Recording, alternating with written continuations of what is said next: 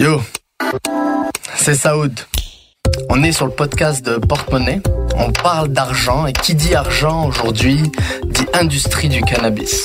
On va en parler avec un pro du domaine, un entrepreneur du secteur, Phil de Pau, qui va nous en dire beaucoup et auquel on va dire pas mal de choses aussi.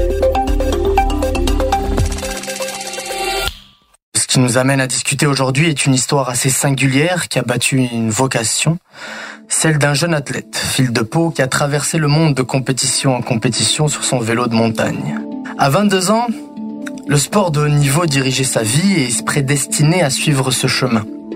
Mais il en a été autrement. Il attrape un virus dans l'avion après un camp d'entraînement en Nouvelle-Zélande et il se retrouve atteint de fibromyalgie.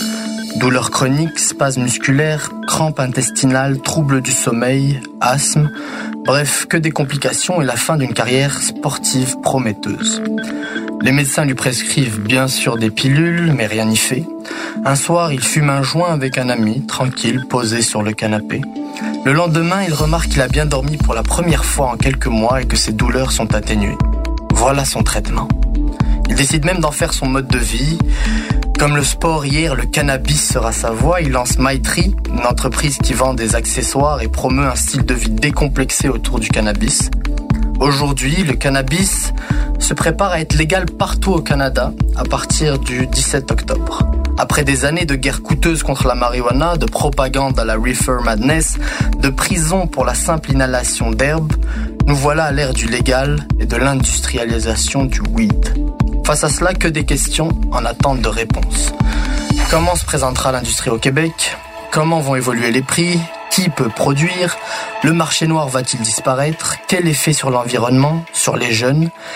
Et derrière ces airs détendus, l'industrie du cannabis n'est-elle qu'une industrie comme une autre, désintéressée et avide de profit On va en discuter avec Phil de Pau. C'est dans l'une des 15 succursales de la Société québécoise du cannabis et seulement là que les consommateurs pourront se procurer du cannabis en toute légalité. La vente en ligne sera aussi permise. Il faudra 18 ans pour s'en procurer. Et oubliez les muffins aux potes. Les produits dérivés ne seront pas autorisés, tout comme la culture personnelle. La légalisation du cannabis pourrait rapporter quelque chose comme 5 milliards de dollars par année au gouvernement fédéral. Une des raisons pour laquelle je suis euh, euh, pro-légalisation, c'est que justement, ça va nous permettre euh, d'éliminer beaucoup plus l'accès aux jeunes à la marijuana. Salut Phil. Salut Saoud, comment ça va? Très bien, et toi? Super, yes. Ok, fait que parle-nous de Maitri. Ce que vous faites, pourquoi vous le faites? En fait, euh, correction par rapport à l'introduction, Maitri, on a commencé avec une gamme d'accessoires. Euh, tous nos accessoires sont fabriqués à la main au Québec. On travaille avec des artisans locaux. On parle d'ébénistes, de céramistes. Et puis, en fait, on a designé la gamme d'accessoires nous-mêmes. Euh, eux autres les fabriquent. Euh, donc, plusieurs ébénistes, plusieurs céramistes à travers la province qui collaborent avec nous. Mais ensuite de ça, notre vision s'en allait beaucoup plus loin que ça. Nous, en fait, on voyait justement la légalisation arriver et on part sur la, la base. Nous, ce qu'on voulait, c'est bâtir une marque, une marque de cannabis qui a une gamme d'accessoires, mais qui a aussi les produits de cannabis qui vont être, qui vont venir dans euh, plus loin avec la légalisation sous le même titre en fait que lorsqu'on va à l'épicerie, on n'achète pas du houblon, on achète bien une, une Garden, une Corona, une Heineken. Quand on va aller à la SQDC, la Société québécoise du cannabis, on va rechercher cette même marque euh, qui, qui nous interpelle en termes de produits, en termes de consistance, en termes de qualité. Et donc, nous, on martèle en fait sur ce, sur ce point où est-ce que Maitri sera une marque. Euh, donc, on aura euh, plusieurs produits not, euh, disponibles à la Société québécoise du cannabis à un certain point euh, dans, les, dans les prochains mois, années. Et puis, on parle d'herbes sèches, on parle d'huile infusée de cannabis. Et lorsque la loi va se s'assouplir. On parle aussi de tous les produits dérivés, communément appelés les edibles, qui vont venir euh, en fait euh, petit à petit dans le processus de légalisation, qui seront inclus dans la marque de Maitri. Ok, donc vous comptez vous lancer en production ou juste distribution? En fait, euh, la façon dont ça, fonctionne, mon partenaire et moi, on voulait, euh, on voulait donc transformer et faire évoluer l'entreprise comme une marque de cannabis. Il y avait deux options pour se rendre là. La première, c'était soit qu'on, on appliquait pour à Santé Canada pour notre licence de production, on l'obtenait, on avait donc notre serre et là on pouvait cultiver notre cannabis. Ça, par contre, c'est un chemin qui était complètement différent du modèle d'affaires qu'on souhaitait, dans lequel on se dirigeait. donc, c'était plus notre deuxième option. La première, l'autre option, en fait, c'était de se faire acheter. c'était de trouver quelqu'un au Québec, ailleurs au Canada, qui allait reconnaître que le marché québécois était une très belle opportunité euh, à venir euh, chercher, et puis euh, qui avait, en fait, pour bien réussir dans le marché québécois, ça prend des Québécois, ça prend euh, des Québécois qui sont capables de parler authentiquement au Québécois, ça prend, on peut pas juste traduire l'anglais au français. Donc, on est allé trouver, en fait, euh, on pas qu'on on n'est pas allé trouver, c'est juste le timing was right. On a, on s'est fait acheter par une compagnie basée à Toronto, une compagnie 100% canadienne qui s'appelle Haiku H-I-K-U. Euh, en fait, eux autres ont des sites de production, ont la même vision que nous euh, quant au, euh, euh, à la, au branding, quant à le, but de bâtir une marque euh, sur laquelle on bâtit une réputation. Et donc, eux autres sont venus nous chercher. par contre, en, en vendant l'entreprise, euh, mon partenaire et moi, on restait 100% à l'emploi. On est encore engagé à temps plein. Et puis, on, on, maintenant, on continue simplement à évoluer la marque comme on le souhaitait avec le rêve de devenir une marque de cannabis. Donc on va un peu revenir en arrière, à cette époque sombre où le cannabis était encore interdit. Pourquoi le cannabis était interdit? C'était quoi le, climat qui permettait cela?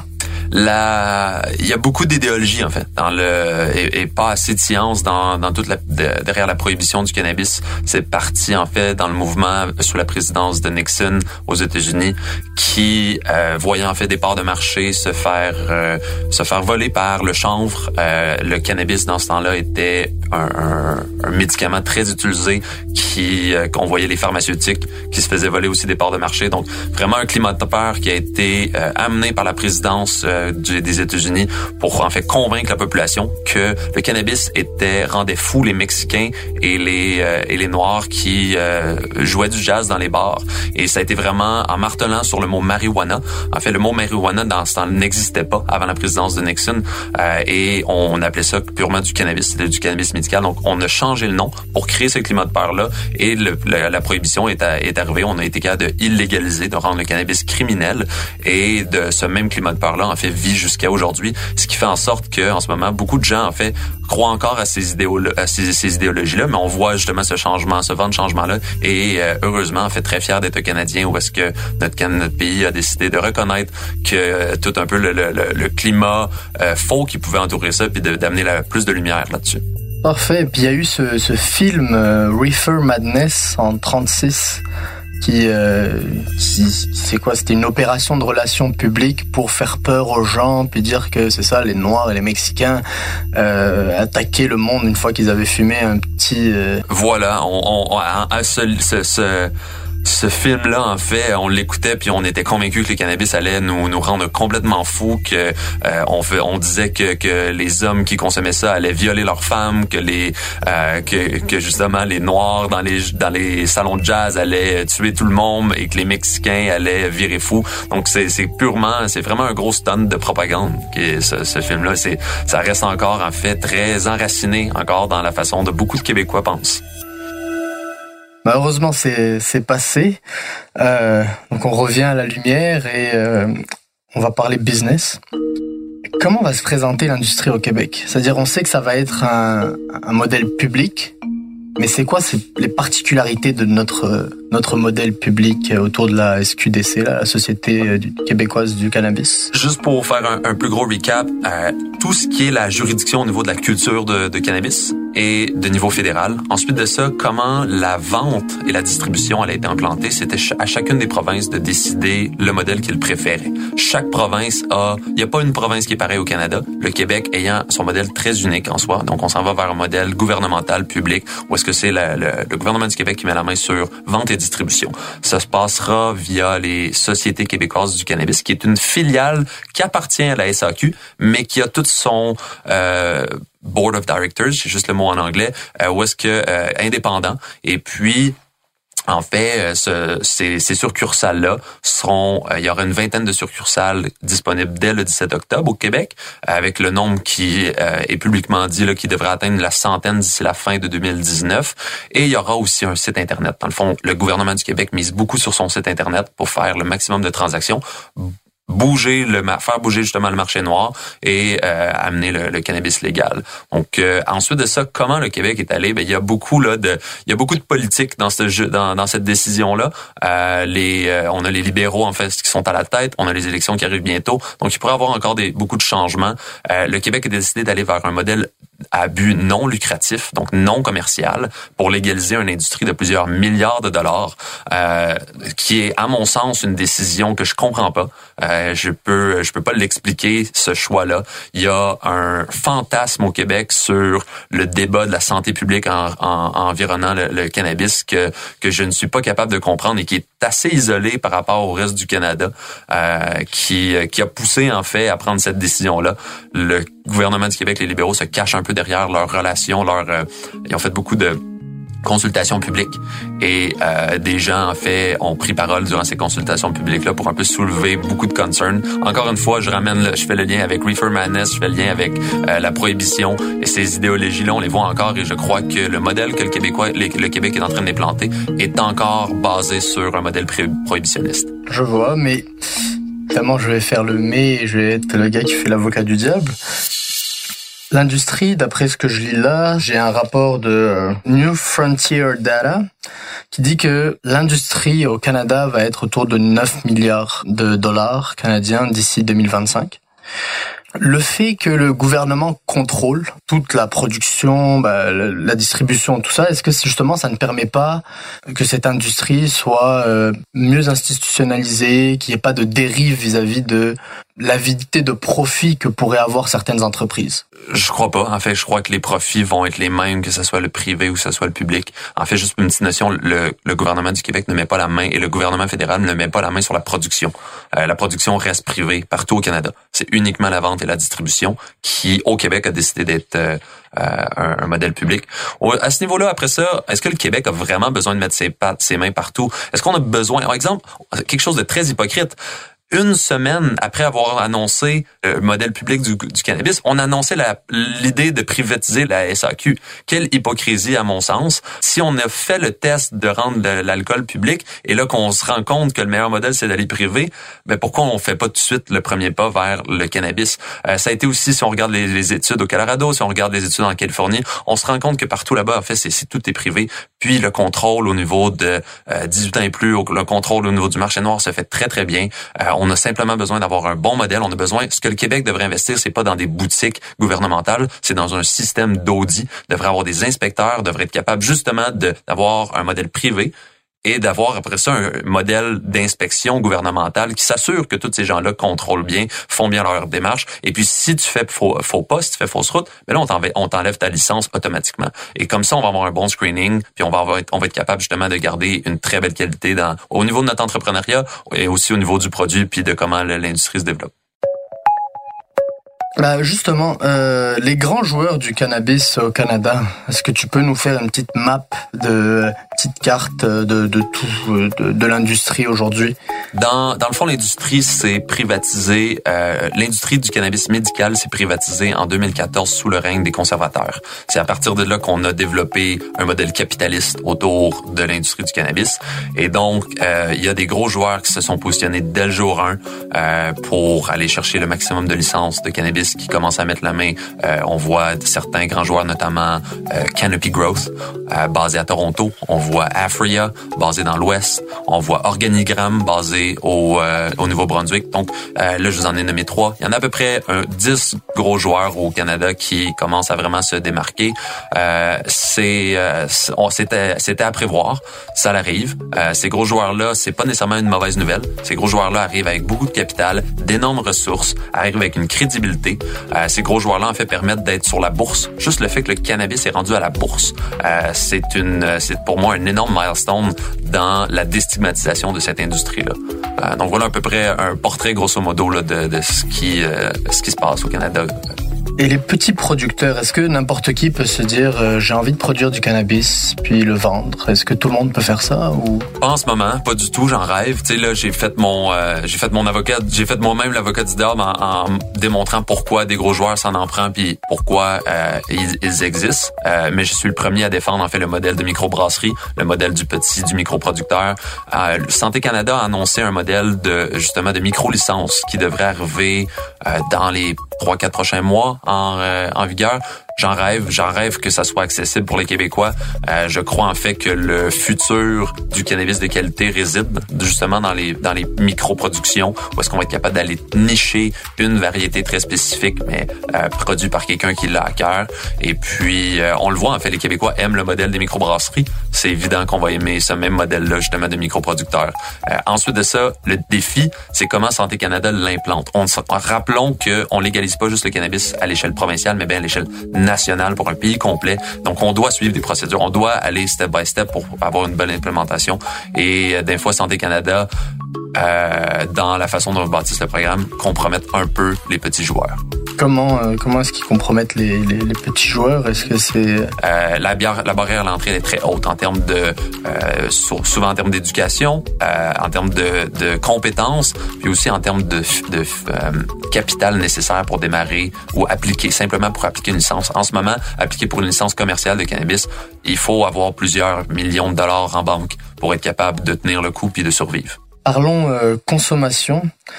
Euh, est-ce que est-ce que ça va être limité géographiquement la consommation? Est-ce que moi je peux aller au parc puis fumer mon, mon bat euh, tranquillement? J'ai pas la liste par cœur. C'est au Québec spécifiquement les endroits où est-ce que ça sera légal de consommer est assez limité. Euh, je veux pas me mouiller parce que là vraiment j'ai un petit blanc et pas spécifiquement par rapport au parc. Mais en gros, euh, on peut grosso modo se fier aux mêmes critères qui sont euh, appliqués pour le tabac. Comme pour les produits du tabac, il sera permis de fumer dans les lieux publics, mais à une distance de 9 mètres des portes des édifices. Seules exceptions, les écoles et les lieux de santé où l'interdiction est complète. La moitié des profits de la vente, au minimum 25 millions de dollars pendant 5 ans, seront investis en prévention et en éducation sur la consommation de marijuana. Québec estime à près d'un demi-milliard de dollars le marché du cannabis. Il y a un gros buzz, euh, sans vouloir faire de mauvais jeu de mots, euh, un gros buzz sur euh, un, autre composant du cannabis qui n'est pas le THC, qui est le CBD, le CBD. Pourquoi est-ce qu'il y a un buzz aussi grand autour de ça? C'est quoi? Super belle question. Répondre rapidement à la question. Le CBD est une molécule euh, extrêmement prometteuse dans un but de santé naturelle. Euh, c'est une molécule qui interagit euh, de façon très peu nocive avec le corps et puis euh, qui, qui, que justement que le cannabis sécrète. Je vais faire quand même une petite bulle de présentation. Le cannabis sécrète deux familles de molécules sécrète les cannabinoïdes, notamment le THC et le CBD, et les terpènes. Les terpènes sont sécrétés par tous les fruits, tous les légumes, tous les plantes, euh, et c'est ce qui donne l'arôme, la saveur du cannabis et, des fruits. Euh, donc, revenons aux cannabinoïdes. Le THC, le plus connu, le plus produit par la, la, plante de cannabis, celui qui est reconnu pour son effet d'euphorie euh, et l'effet de, du high. Euh, le CBD, en lui, en contrepartie, n'offre aucun effet d'euphorie. Donc, en gros, ça revient à dire que si on, est, on consommait euh, du CBD pur tout seul, on n'aurait pratiquement pas d'effet. Euh, donc, pourquoi le consommer? En fait, les deux propriétés les plus attrayantes du CBD sont euh, son pouvoir à, à pour gérer l'anxiété et c'est un puissant anti-inflammatoire naturel. Donc, lorsqu'on, donc si on découple en fait, euh, je vais te donner deux applications euh, assez euh, assez faciles. La première, en fait, beaucoup, on connaît tous quelqu'un qui, lorsqu'il consomme du cannabis, a un peu d'anxiété induite par le cannabis ou un peu même de paranoïa. Donc, si on si on prend, on consomme une, une variété de cannabis qui contient aussi du CBD, euh, on devrait donc l'effet psychoactif va être notamment réduit. Donc remettre ça à une autre comparaison, un cannabis avec 10% de THC et un cannabis avec 10% de THC et 10% de CBD, la deuxième variété contenant du CBD va filer beaucoup moins euh, immersive, euh, beaucoup plus facile euh, peut-être à, à, handle dans un but de, consommation, surtout dans un point de vue social. Euh, la deuxième application, en fait, c'est tout au niveau de l'inflammation. Donc, on peut voir des produits de CBD. Lorsqu'on pense à la on va voir des produits CBD pour les athlètes, euh, pour gérer l'inflammation après l'effort. On va voir des barres, des barres tendres de CBD. On va voir des huiles de CBD. Et euh, l'application la plus couramment connue qu'on peut, que tout le monde peut aller chercher sur Internet, c'est de voir en fait l'effet du CBD sur l'épilepsie chez les jeunes enfants. En fait, euh, donc les jeunes enfants qui souffrent d'épilepsie vont vont souvent prendre jusqu'à une seule dose de CBD pour voir complètement leur crise en fait être éliminée ou, ou ou réduit d'à peu près 90 J'invite à tout le monde qui écoute le podcast d'aller d'aller voir là-dessus, c'est assez impressionnant. Euh, on va passer maintenant au côté un peu plus sombre de cette légalisation. Déjà, est-ce que euh, ça va permettre au marché noir de disparaître? Oui, dans 20 ans. Non, dans trois ans. C'est ça. Il y, a, aussi ce fantasme au Québec que je déplore. On a ce fantasme d'éliminer le marché noir. Oui, c'est l'idéologie de la légalisation. C'est le principe mais ça doit s'implémenter graduellement. Prenons l'exemple de l'alcool, prenons l'exemple du tabac. On a pratiquement, on a 100% éliminé le marché noir de l'alcool, euh, mais ça s'est pas fait du jour au lendemain. Donc, on peut pas s'attendre que ça sera la même chose, euh, que ça va être plus vite avec le cannabis. Il y a un énorme marché noir au Canada, euh, et contrer ça, ça va être petit à petit. Et tu vois, une autre chose que je déplore au Québec, on a ce fantasme de la guerre des prix. On pense qu'on va éliminer le marché noir en offrant du cannabis légal moins cher que le cannabis euh, du marché noir. C'est pas comme ça qu'on va battre. C'est cette guerre va fonctionner sur la sur les, la qualité en fait. C'est en amenant des, des nouveaux produits, en amenant des produits qui sont beaux. C'est la peur des Québécois, mais il faut que les produits légaux soient attrayants. Il faut justement qu'on on puisse faire du marketing. Il faut qu'on ait du packaging qui va donner le goût d'aller vers le marché légal et d'acheter ces produits-là, euh, au lieu d'aller continuer à avoir son drug dealer qui te vend moins cher puis qui est plus accessible. Euh, donc, euh, ça, je, je, voulais amener ça sur la table. Euh, au Québec, a, on a justement, c'est pas, ça joue pas sur les prix. Bah donc les, les emballages euh, qui sont, qui vont être neutres puis euh, pas très attrayants, ça doit pas trop te plaire non plus. Ma job, c'est pas de d'être plaît, je fais avec ce les règlements d'équitation qui est là, c'est de les optimiser puis c'est de, de, travailler autour de ça. Mais je crois que et ça c'est pas juste pour mettre ça clair pour l'auditoire, c'est pas le gouvernement du Québec qui décide le packaging. Ça c'est de juridiction fédérale. Donc c'est partout au Canada le cannabis, le packaging de cannabis, il va être laid, il va être très il doit être, il va être très simple. C'est une seule couleur, le logo de THC dans le coin, le ton logo de ton brand doit être plus petit et le gros étiquette jaune surtout avec toutes les, les, les warnings, tous les avertissements. Comme le tabac comme le tabac. Mais est-ce que le cannabis se compare au tabac? Pour moi, c'est absolument pas. On ne peut pas se permettre de les comparer. grosse erreur que le, Canada et le Québec fait présentement. En revenant au prix, justement, est-ce que euh, on a une idée des prix? Moi, j'ai lu 10 dollars le gramme, j'ai lu... Euh, en ce moment, au Québec, on peut, la moyenne du marché noir est à 6 dollars, légèrement en bas de 6 dollars le gramme. C'est le prix euh, qui est, qui est que le consommateur moyen va acheter. Euh, donc, le Québec se positionne, en fait, comme je disais, il y, a, ce fantasme de la guerre des prix. Le Québec se fait un plaisir d'annoncer qu'on aura du cannabis, quelques variétés qui vont être, qui vont accoter ces prix-là. Donc, j'entendais une, une, entrevue de Alain Brunet à 98.5 il y a pas longtemps qui disait, euh, il y aura des variétés taxes incluses à partir de 6 dollars. Euh, lorsqu'on parle du cannabis de maîtrise, on sait, comme je disais, nous, c'est pas une guerre de prix, c'est une guerre de qualité. Euh, nous, ce qu'on mise, et la qualité, ça a un prix. Euh, notre cannabis va se tourner aux alentours de entre 9 à 13 dollars le gramme, dépendamment des variétés, dépendamment des produits.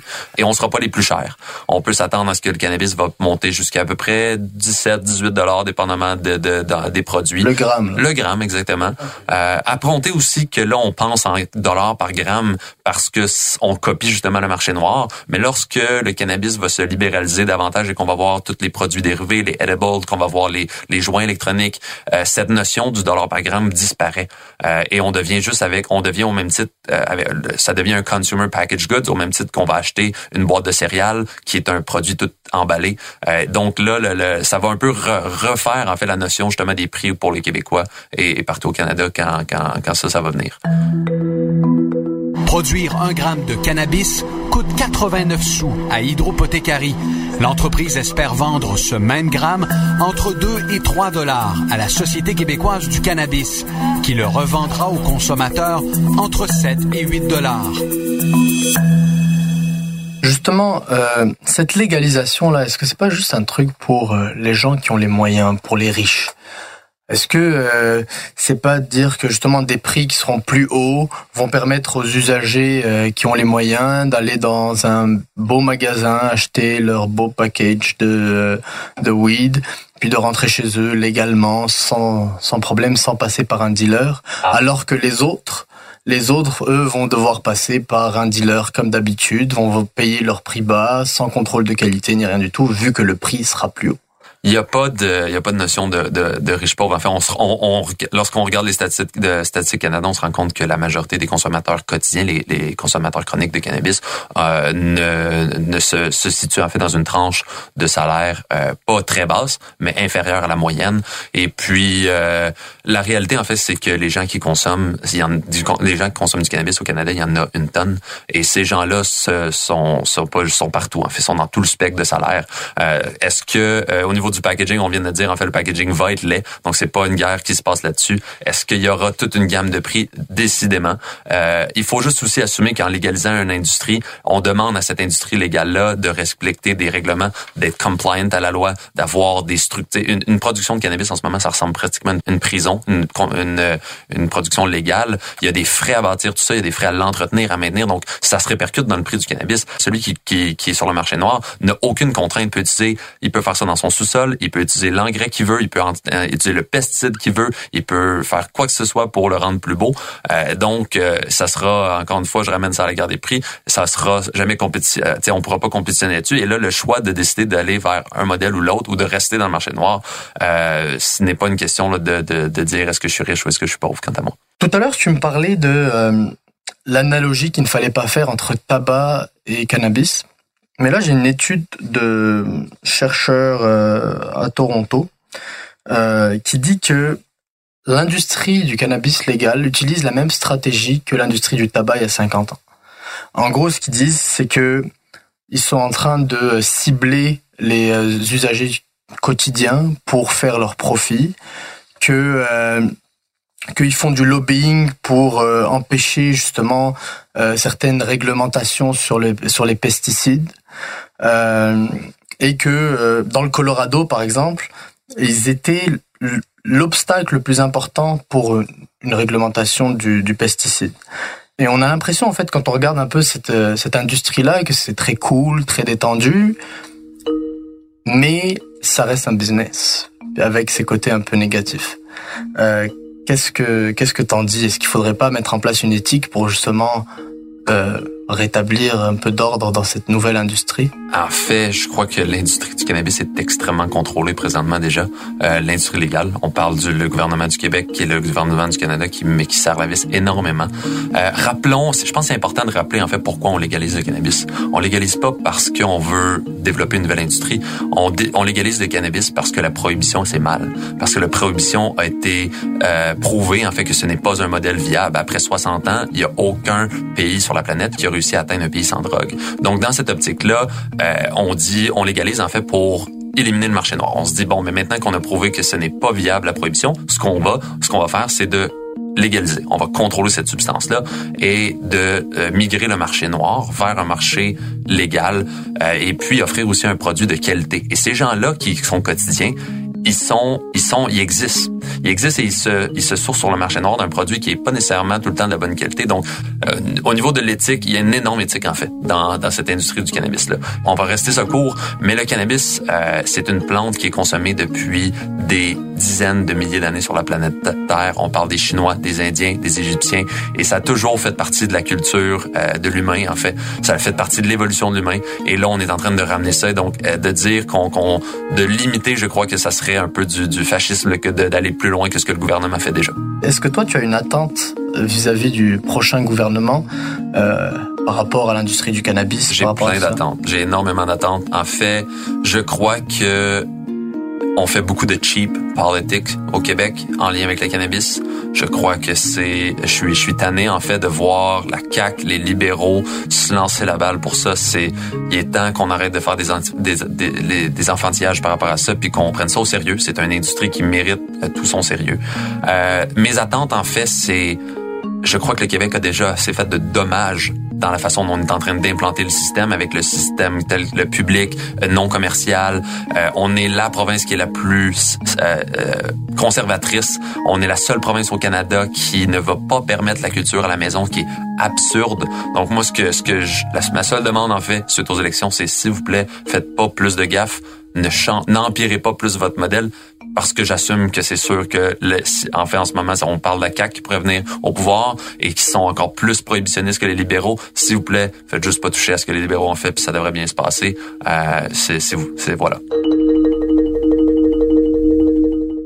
Merci en fait de m'avoir invité. Je pense que c'est important qu'on ait ces débats-là. Moi, mon, mon plus grand souhait en fait, c'est il y a une énorme expertise au niveau du marché noir au Québec. Je souhaite que cette expertise-là transfère dans le marché légal. Ça sera pas facile. Il faut que le gouvernement arrête de voir cette industrie-là comme le, le, démon. Il faut qu'elle l'embrasse parce que veut, veut pas, ça l'arrive. Puis soyons juste matures la façon dont on l'aborde. Si on se retrouve pas à transférer le marché noir dans le marché légal, le marché noir va encore fleurir. Et don't get me wrong, quand je parle de marché noir, je parle de papa, maman, mon oncle, n'importe qui, qui fait pousser ses 5 à 60 plans chez eux, qui fournit sa famille, qui fournit ses amis, qui, euh, en fait, c'est ça le marché noir au Québec. Le mythe du Hells Angels, il est presque désuet. Il n'existe plus vraiment.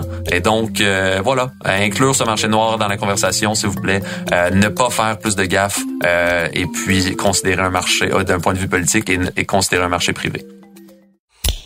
Merci Phil, merci également à Philippe au montage et à Bastien à la réalisation. Une production Cube Radio. Merci d'avoir écouté ce premier épisode de On parle d'argent. J'espère qu'il vous aura détendu ou au moins informé. On se retrouve au prochain. C'était Saoud de Porte-Monnaie.